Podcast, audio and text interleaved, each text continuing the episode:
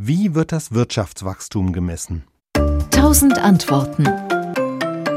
Um das Wirtschaftswachstum auszurechnen, muss erstmal das Bruttoinlandsprodukt kurz BIP ermittelt werden. Denn das ist die Definition. Das Wirtschaftswachstum beschreibt, wie stark das Bruttoinlandsprodukt gewachsen ist. Zum Beispiel innerhalb eines Quartals im Vergleich zum Vorquartal.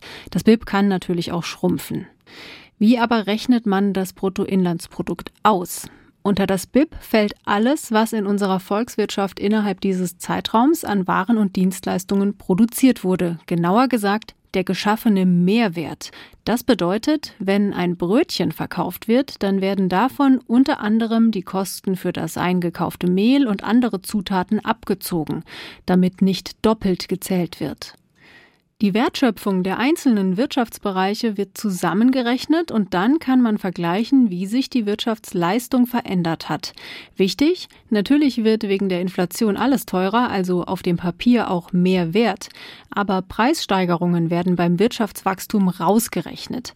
Ist die Summe der Werte aller Waren und Dienstleistungen gestiegen, zeigt sich um wie viel Prozent und das ist dann das Wirtschaftswachstum.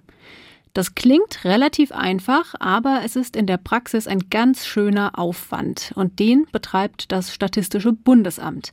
Es erstellt hunderte amtliche Statistiken, auch mit Hilfe der statistischen Landesämter. Dafür werden zum Beispiel Unternehmen regelmäßig aufgefordert, Zahlen zu melden. Welche Firmen das konkret sind, wechselt und es ist geheim. Aber die Statistikämter stellen nach eigenen Angaben sicher, dass die Auswahl repräsentativ ist. Sagen wir mal, es wäre eine Firma dabei, die Baumaschinen herstellt.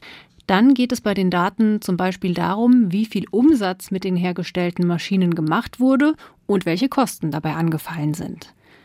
Das Bruttoinlandsprodukt wird aber auch von anderer Seite her nochmal gemessen. Und zwar, wie wurden die Waren und Dienstleistungen am Ende verwendet? Für den Konsum, als Investition in einem Unternehmen oder als Exportartikel? Nehmen wir mal einen Laptop.